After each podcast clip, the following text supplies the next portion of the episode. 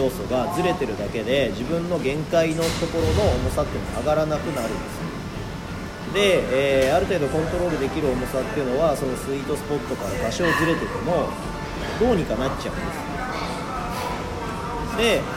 僕がじゃあそのトレーニング普段する中で限界の重さをやってみるっていう時に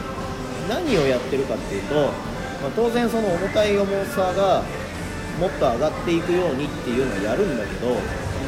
えーと、それよりも重要なのは自分のそのスイートスポットの幅が極限まで狭くなった時でも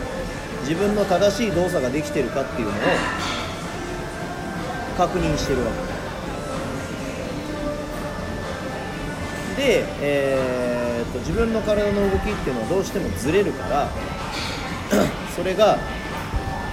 自分でコントロールして、えー、いつでも同じように動けるようにするっていうのがポイントなわけ。アスリートっていうのはさ、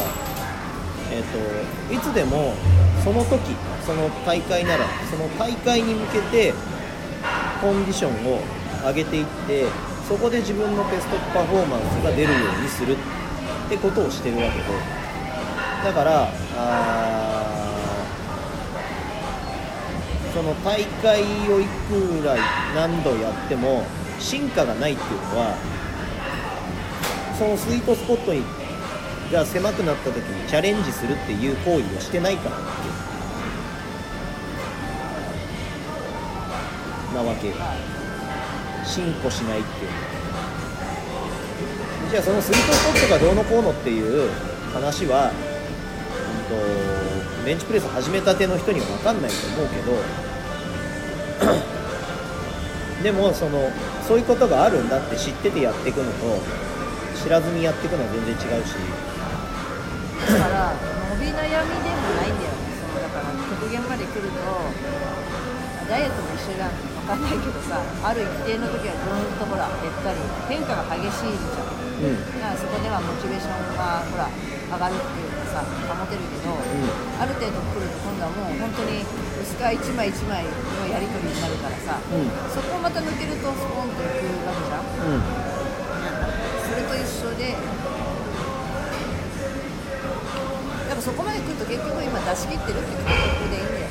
そこから先っていうのはそのその狭まってるところに当たるまでは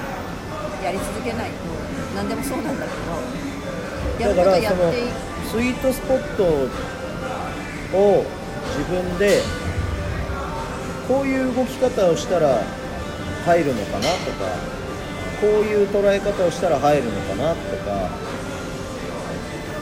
で、えーと毎回同じようにやってる動きでも100%それを繰り返すことってのはできない